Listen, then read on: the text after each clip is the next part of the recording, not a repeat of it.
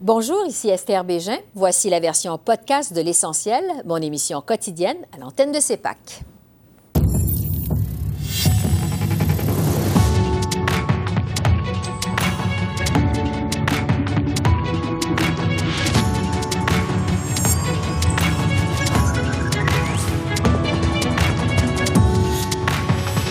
Ce soir, ovation pour un ex-soldat membre d'une unité nazie. Le premier ministre Trudeau présente des excuses au nom du Parlement. On analyse les derniers développements avec notre panel de journalistes. Ottawa propose des nouvelles règles pour encadrer l'intelligence artificielle, mais sur une base volontaire. Le ministre de l'Innovation, des Sciences et de l'Industrie, François-Philippe Champagne, répond à nos questions. Et à quoi s'attendre de l'élection du nouveau président de la Chambre des communes? Le président par intérim, Louis Plamondon, est avec nous. Bonsoir, Mesdames, Messieurs. Le premier ministre Justin Trudeau a présenté des excuses au nom du Parlement aujourd'hui, en lien avec la présence d'un ancien soldat membre d'une unité nazie lors du discours du président ukrainien vendredi à la Chambre des communes. Cette affaire, on le sait, a entraîné hier la démission du président de la Chambre, Anthony Ruta. M. Trudeau a d'abord fait une déclaration devant les journalistes tout juste avant d'entrer à la période des questions cet après-midi, mais cela n'a pas suffi à calmer l'opposition qui l'attendait de pied ferme. C'est la responsabilité personnelle du premier ministre d'inviter un chef d'État à la Chambre des communes. C'était la responsabilité du premier ministre d'inviter le président Zelensky ici. C'est la, responsabilité du premier ministre de mener le gouvernement qui a des agences de sécurité, de diplomatie et de renseignement qui auraient pu et auraient dû vérifier la liste de tous les gens qui étaient présents et reconnus pendant ce visite. Donc, est-ce que le Premier ministre va finalement sortir de sa cachette et prendre la responsabilité personnelle pour l'embarras et la honte monumentale et mondiale qu'il a causée? Honorable Prime Minister.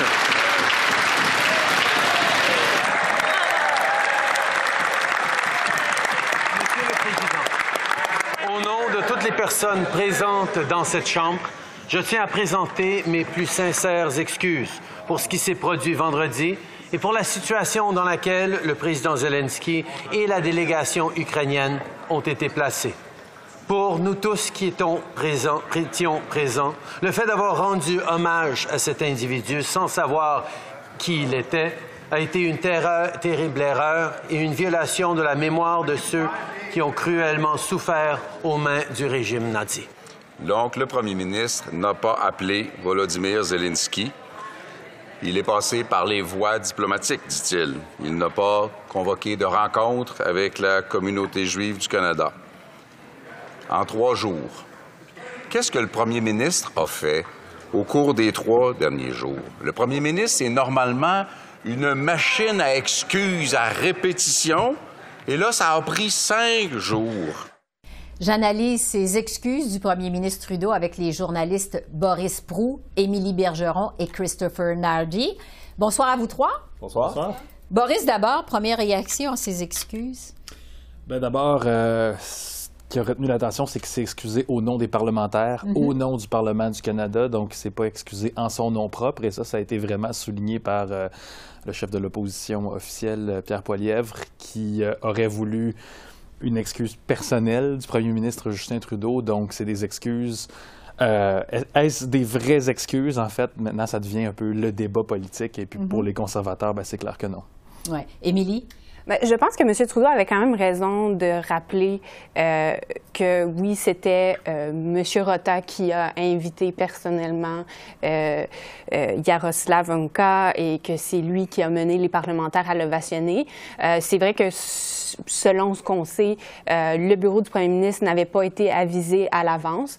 Donc, c'est quand même correct, je pense, que M. Trudeau le rappelle en faisant ses excuses au nom de tous ceux qui étaient présents. Il n'y avait pas le choix de le faire en tant que, chef d'État, euh, étant donné que c'est une, une, honte internationale maintenant. Euh, que M. Poilievre aussi euh, dise euh, à la période des questions, par exemple, il disait euh, Monsieur euh, Trudeau, ou plus précisément le gouvernement et ses agences de sécurité, euh, devraient euh, vetter, donc vérifier Mhm. chaque invité. Euh, ben, j'ai trouvé quand même la réponse de Monsieur Trudeau intéressante à- à- en laissant entendre ben, est-ce que Monsieur Poilievre veut vraiment qu'on se mette à approuver chaque personne qu'il va pouvoir inviter au Parlement? Je ne pense pas nécessairement que M. Poilievre veut ça non plus. Est-ce que ça pourrait être plus au niveau des règles de la Chambre que ça pourrait changer au lieu du gouvernement? Peut-être que la, la solution est plus là. Qu'est-ce que vous pensez, Christopher, des excuses de M. Trudeau au nom du Parlement? Elles sont venues tard. Elles sont venues tard. Peu importe c'était au nom de qui, l'invitation a été faite et le- cette ovation controversée a été faite vendredi dernier. C'est dans les deux jours qui suivent, on apprend que euh, l'invité en question s'était battu pour une unité nazie. On est maintenant mercredi. Et M. Trudeau, on l'entend finalement parler et dire, ben écoutez, ça n'aurait pas dû se produire, on s'excuse. Bon, on s'excuse. C'est le on qui exclut le je dans ce cas-ci. Euh, donc, peu importe pour qui il s'excusait, je pense que c'était important que le chef du gouvernement s'exprime parce que ça a évidemment causé un incident diplomatique majeur. Et je pense qu'il est important qu'il s'excuse de sa propre voix, mais ça a pris beaucoup de temps, je trouve. Est-ce que Boris, ça met fin à la crise, vous pensez? Probablement pas, euh, parce que d'a- d'abord, ça a été une crise qui a transcendé nos frontières. On a vu que ça a été récupéré par Moscou, ça a été récupéré par des, les ennemis de l'Ukraine. Donc, euh, euh, il y a tout un volet international qui risque de, de- de rester. Ensuite, euh, le président de la Chambre, Anthony Rota, a quitté. Donc, déjà, ça peut avoir des conséquences. euh, ben, déjà, ça fait l'histoire canadienne dans un certain sens. hein. C'est un événement très inusité, le départ du président. Et là, on va peut-être voir. Ben, pour la suite, il va y avoir une course à la présidence. Donc, il va euh, encore y avoir d'autres étapes, euh, si on veut, à cette affaire-là. Sur la gestion de toute cette crise-là, Christopher le disait, ça a éclaté finalement. Bon, ça a originé vendredi, mais on a appris ce qui s'était passé dimanche. Sur la gestion du dossier par M. Trudeau, Émilie, qu'est-ce que vous en pensez? Bien, je pense qu'il lui reste du travail à faire, comme disait aussi Boris, sur le plan diplomatique. Ça, ça, ça a quand même euh, euh, ébranlé une confiance. On voyait vendredi dernier euh, Monsieur Volodymyr Zelensky dire euh, Justin, Justin, et, et c'était supposé être un, un moment fort pour Monsieur Trudeau. Euh, maintenant, le fait qu'il y a eu une récupération russe euh, de tout ça, euh, c'est difficile quand même de, de remettre un peu la, la dents dans le tube de la désinformation. Euh, donc, il- il- comment le, le lien va être rétabli? Euh, parce que est-ce que M. Zelensky a vraiment envie de revenir de sitôt au Canada après tout cet incident diplomatique? Peut-être pas. Euh, et aussi au niveau des communautés juives, euh, leur confiance est, est sérieusement ébranlée. là. Ouais. Et Christopher, l'impact de ces excuses du Parlement sur la réputation internationale du Canada? Je pense qu'Émilie l'a bien dit, on ne peut pas vraiment remettre la patate dans le tube. On reste le pays qui a invité et ovationné un homme qui s'est battu pour unité nazie dans l'ensemble, dans la chambre un peu la plus sacrée de la, la, diplom- de la démocratie canadienne, la Chambre des communes. Euh, ça va rentrer dans les annales de l'histoire, c'est certain. Est-ce que M. Trudeau peut maintenant rétablir ses liens avec les Européens, avec l'Ukraine? Est-ce qu'un jour, M. Zelensky va peut-être revenir au Canada? Ben, ça reste à voir. Ça ne sera pas de sitôt, ça c'est certain. Euh, mais je pense que les conséquences sont effectivement tellement grandes que c'est ce qui a poussé M. Trudeau à s'excuser au nom du Parlement aujourd'hui. Euh, il y a une logique quand même à, à ce que ce soit le Parlement qui s'excuse. C'est le Parlement qui avait invité M. Zelensky à la base. Et euh, il faut quand même dire que ce sont tous les partis qui l'ont applaudi, pas juste M. Trudeau, pas juste les libéraux. Euh, mais évidemment, les conservateurs vont vouloir, euh, auraient voulu s'en servir comme attaque et donc ne veulent pas être inclus, disons, dans cette invitation-là. Non, c'est ça. Parce que sur le contrôle du message, justement, évidemment, on a juste parlé de ça cette semaine. La semaine dernière, c'était l'Inde. Boris, est-ce que le gouvernement Trudeau a complètement perdu le contrôle du message en cette rentrée parlementaire? Ouais, on n'est pas content, c'est clair, dans les coulisses, dans les officines libérales, parce que, ben déjà la semaine dernière, je crois que les libéraux trouvaient que la semaine s'était bien déroulée. On avait beaucoup parlé des affaires étrangères, Inde, on l'a mentionné, la visite de Zelensky. Euh, C'était peut-être un moment fort, même pour marquer la rentrée avec. euh, euh, bon, je mentionne ce dossier-là, entre autres, là, mais la, rencontre des épiciers par euh, le ministre mhm. Champagne, il revenait avec ça toute la semaine. On fait quelque chose pour le, prix des épiceries. Ben là, tout ça est éclipsé. En fait, on n'en parle pas. On ne parle pas du projet de loi de Mme Freeland sur euh, le logement et tout ça. Ce n'est que sur cette bourde. Ensuite, euh, c'est un peu dans les technicalités. On parle du parlementarisme. Oui, c'est le président, c'est le Parlement et non le gouvernement qui a invité euh, cet homme dans de la circonscription de M. Rota. Mais tout ça, c'est peut-être des détails pour le public qui, va peut-être associer M. Trudeau et les libéraux à cette histoire. Émilie, il nous reste moins d'une minute sur le contrôle du message parce qu'on ne parle pas du tout de la hausse du coût de la vie, finalement dans cette rentrée parlementaire, ou très peu? Ben non, on, est à la semaine 2 et on n'en parle presque pas. Euh, hier, il y avait une annonce faite euh, par Mme Fulen dans la même logique d'abordabilité, euh, donc pour créer, je pense, 30 000 logements. Et beaucoup, beaucoup de questions, oui, ça passe dans le beurre, et beaucoup de questions des journalistes étaient plutôt sur toute cette controverse avec euh, Yaroslav Anka. Donc, euh, voilà. C'est une drôle de rentrée parlementaire, finalement. Boris, Émilie, Christopher, merci beaucoup. Merci. Merci à vous. Au revoir. La plus importante réunion sur l'intelligence artificielle à se tenir au Canada a débuté aujourd'hui à Montréal. Cette rencontre réunit des sommités en la matière de partout sur la planète. Le gouvernement Trudeau en a profité pour dévoiler un code de conduite volontaire pour encadrer l'utilisation de l'intelligence artificielle.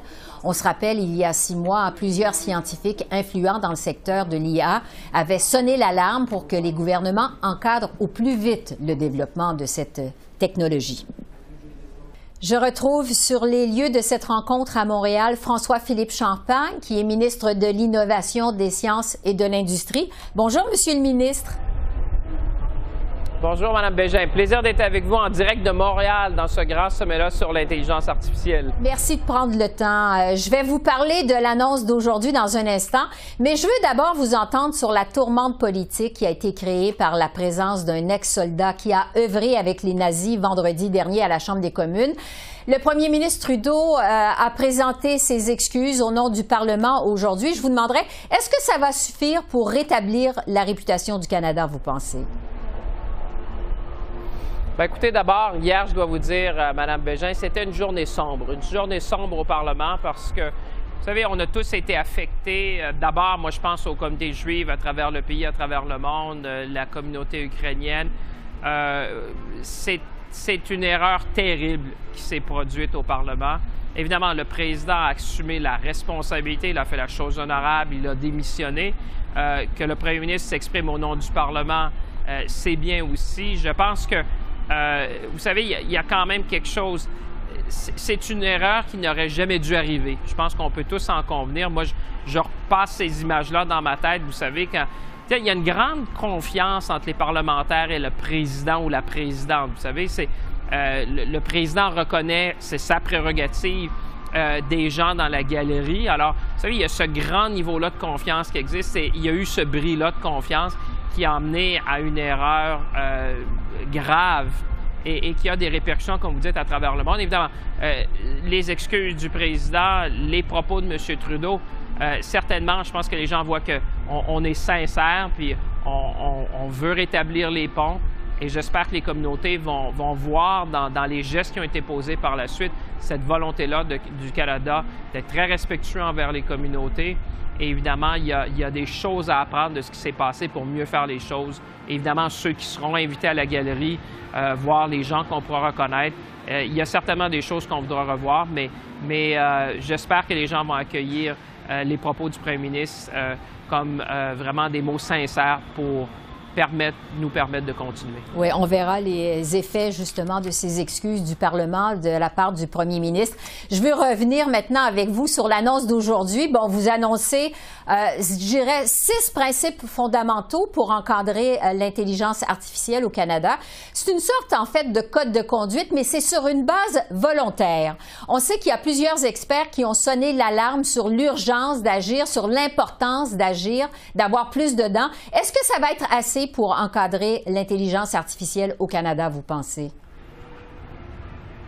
non, euh, ce n'est qu'un premier pas, Mme Bégin, parce qu'il faut savoir qu'on a un projet de loi qui a été déposé l'an dernier, le projet de loi C-27 sur les, les renseignements personnels, sur l'intelligence artificielle. Mais, mais comme tout ça, ça avance à la vitesse grand V, je sentais le besoin euh, de rassurer les gens, euh, de proposer un peu comme le fait le président Biden aux États-Unis. Vous vous rappellerez quand il a, il a rassemblé les grands de la technologie à la Maison-Blanche pour, pour avoir un code volontaire, on s'est dit, écoutez, dans un Parlement minoritaire, ça prendra peut-être un certain temps avant qu'on puisse avoir un cadre législatif, mais entre-temps, on doit évidemment se donner des outils et je pense que le code volontaire sur l'intelligence artificielle générative est un pas dans la bonne direction. On voit que parmi les plus grandes sociétés canadiennes, je pense à OpenText, je pense à Cohere, je pense à Coveo, on souscrit.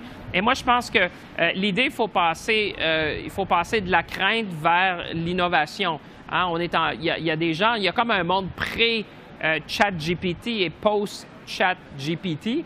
Et, là, les gens disent, bien, écoutez, oui, on veut de l'innovation, oui, on veut utiliser cette nouvelle technologie, mais on veut aussi être rassuré euh, qu'il y aura un cadre autour. Je parle de la transparence. Aujourd'hui, les gens ne savent pas s'ils appliquent, par exemple, pour un, prêt automobile ou pour une police d'assurance privée. Est-ce qu'ils ont fait affaire avec un, algorithme ou c'est quelqu'un qui a décidé? Est-ce qu'on pris en compte leur, code postal? Est-ce qu'on pris en compte leur âge? Alors, il y a tout ça qu'on doit encadrer, moi, je pense, euh, pour donner confiance aux gens. Quand la confiance sera établie, ça va nous permettre d'aller plus rapidement vers l'innovation. Oui. Sur le projet de loi C-27, euh, justement, que vous avez proposé au mois de juin 2022, bon, on vise à encadrer l'utilisation de l'intelligence artificielle. Alors, vous proposez aujourd'hui votre nouveau code de conduite, euh, mais c'est sur une base, je le répète, volontaire. Est-ce que C-27, ça va être assez pour répondre aux besoins des technologies qui évoluent tellement vite?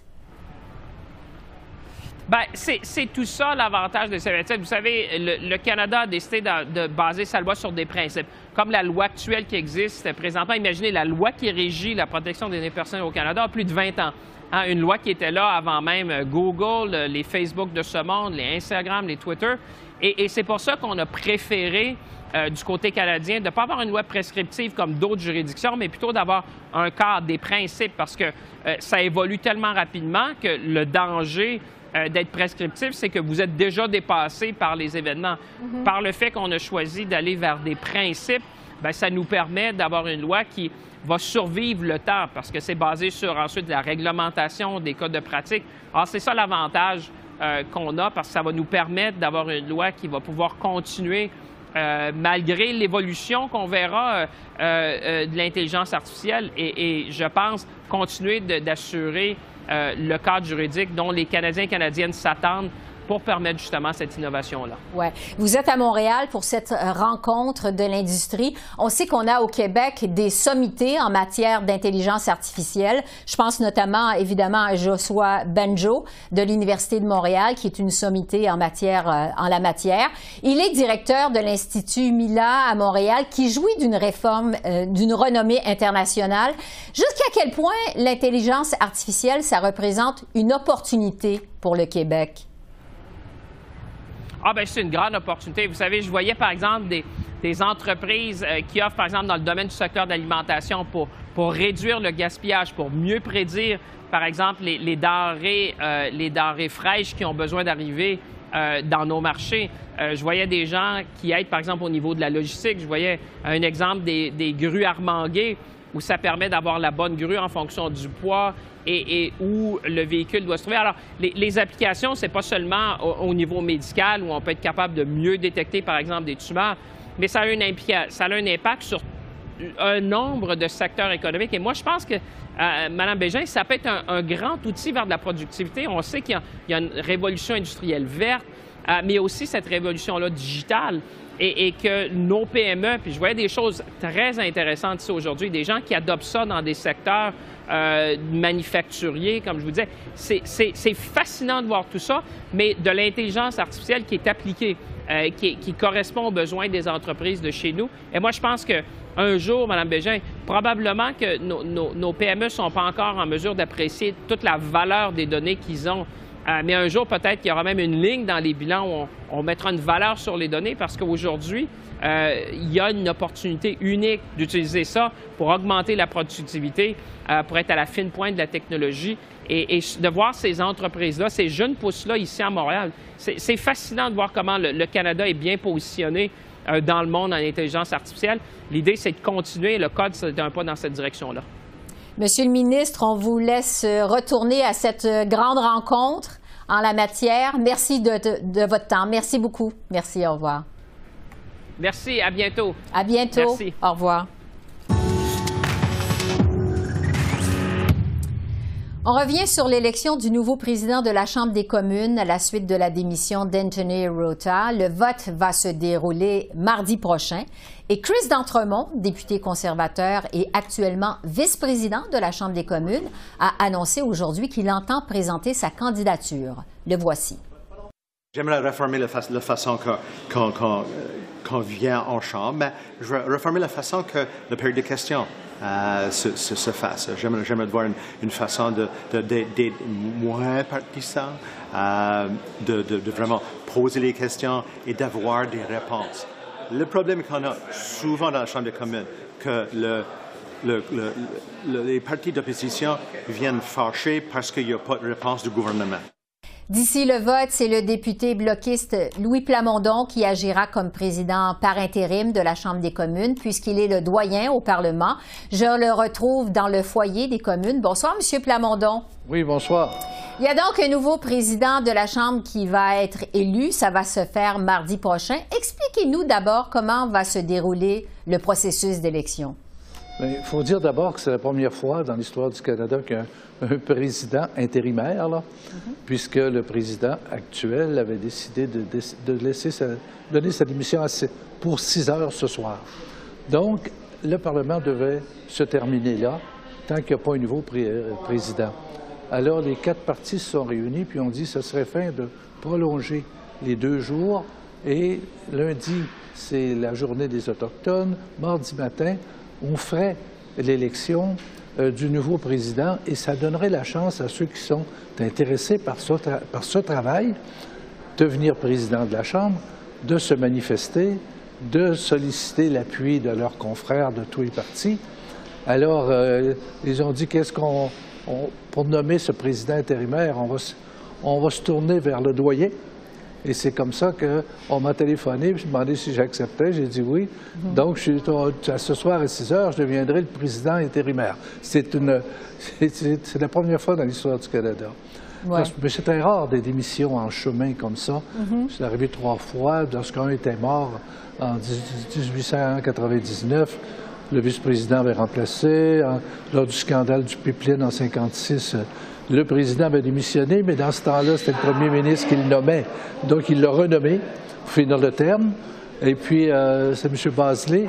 Lui a démissionné en 86 et en 85, on avait changé les règles. C'est plus le premier ministre qui nommait le président, mais c'est bel et bien l'ensemble des députés. Et là, lui a présidé pour nommer son successeur. C'était ça qui était le règlement. Mais là, rendu à M. Rota a préféré ne pas agir comme président. Donc, ça revenait au vice-président. Mais le vice-président a décidé de se présenter à la présidence et les deux vice-présidents aussi. Donc, il y avait un vide là, encore là. Alors, ils ont décidé de faire une exception qui sera dans les livres des règlements à l'avenir, si une situation semblable se trouve. Et je, je serai responsable officiellement comme président du Parlement jusqu'à mardi matin. Et à mardi matin, je présiderai cette journée-là euh, euh, pour choisir le président par, euh, par le vote de tous les députés. Pour revenir à ce qui s'est produit vendredi dernier, justement, cette bourde politique du président Rota, comment on peut éviter qu'une telle erreur ne se reproduise à la Chambre des communes, vous pensez? Je ne sais pas si c'est possible, parce que c'est... M. Rota était quand même un, un président très aimé et un président très compétent et qui euh, avait l'appui de tous les partis politiques. Ça, il, a avait d'ailleurs été réélu après un premier mandat. Donc, c'est significatif que son travail était apprécié. Mais son erreur, c'est quasiment incroyable qu'il ait pu faire une erreur semblable, mais était impardonnable. et il est obligé, dans ce temps-là, de prendre l'entière responsabilité de quitter. Est-ce que ça arrivera encore? Je ne le sais pas. Mais euh, c'était aussi, c'est unique de démissionner à cause d'une erreur de ce type-là. Les autres fois, c'était pour maladie ou pour un scandale financier, euh, ou comme dans le cas de M. Bosley, parce qu'il était très, très rigide comme président et plus aucun parti ne voulait travailler avec lui, alors il avait compris puis il avait démissionné. Oui. Euh, dans le cas de M. Rota, justement, euh, selon vous, est-ce que c'est le président de la Chambre qui porte la responsabilité de cette affaire ou si c'est le premier ministre Trudeau, comme l'affirment les conservateurs? En fait, c'est lui qui a l'entière responsabilité d'avoir invité la, personne en question.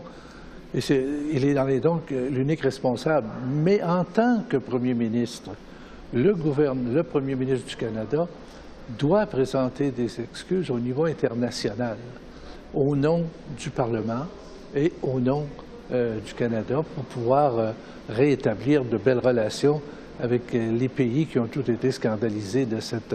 et surtout pour contrer l'action présente de la Russie au niveau international, je, devrais dire la propagande russe suite à cet événement. Oui. Monsieur Plamondon, euh, vous êtes un député du Bloc québécois, vous êtes donc indépendantiste, vous militez pour l'indépendance du Québec. Vous vous retrouvez aujourd'hui euh, président par intérim du Parlement canadien. Qu'est-ce que vous répondez à ceux qui jugent cette situation un peu ironique? Écoutez, on, a, euh, on devait choisir quelqu'un parmi, tous les députés, parmi tous les partis politiques, et celui qui faisait le plus l'unanimité, Qu'est-ce que vous voulez? C'était moi, parce qu'ils me connaissent depuis longtemps. J'ai toujours été quelqu'un qui a eu une très bonne relation avec tous les députés, dans le sens que, oui, j'argumentais contre leurs arguments, mais je respectais la personne. Et dans ce sens-là, j'avais toujours eu une belle relation. Donc, ils ont dit, oui, c'est un type qui, fait l'unanimité, on va... Puis, il est doyen de la Chambre, on va lui, euh, euh, remettre ça entre les mains. On ne s'est pas demandé s'il était fédéraliste ou souverainiste ou nationalistes. Euh, pas du tout. Ça n'a pas été. Ça pas été. Alors, ça. Ça chatouille quelques personnes, c'est leur problème. Alors, c'est une autre première, finalement, à la Chambre des communes cette semaine. Qu'est-ce que ça prend, selon vous, pour être un bon président de la Chambre des communes? Quelles sont les qualités essentielles? Ah, c'est surtout d'établir une bonne relation avec les quatre partis. puis en même temps, ça prend une certaine autorité une autorité morale, d'abord, euh, comme avait M. Rota, et une autorité aussi dans les moments cruciaux, où, la, où ça gronde pas mal en chambre. Alors, il faut beaucoup de doigté pour cela. En même temps, euh, c'est un type qui doit avoir un bon jugement, puisque dans les points d'ordre qu'on souligne souvent, on lui dit on aurait dû faire ça au lieu de faire cela, etc. Mais souvent, il va dire je vous reviens demain, je, vais réfléchir à cela, je vais consulter les règlements comme il faut et je vous reviendrai dans mon, pour un jugement d'ici quelques jours. Alors, il faut qu'il soit bien préparé et qu'il n'ait pas peur de se faire conseiller et pour donner toujours le jugement le plus équitable possible et le plus juste. Alors, c'est dans ce sens-là, ça prend, ça prend beaucoup de talent. Ouais. On va suivre cette élection mardi prochain. Entre-temps, Louis Pelamondon, député du Bloc québécois et président par intérim, par intérim de la Chambre des communes. Je vous remercie beaucoup. Merci beaucoup. Un plaisir. Bonne journée. Alors voilà, c'est comme ça qu'on a vu l'essentiel de l'actualité de ce mercredi 27 septembre sur la colline du Parlement à Ottawa. Esther Bégin qui vous remercie d'être à l'antenne de CEPAC, la chaîne d'affaires publiques par câble. Je vous souhaite une excellente fin de soirée et je vous dis à demain. Au revoir.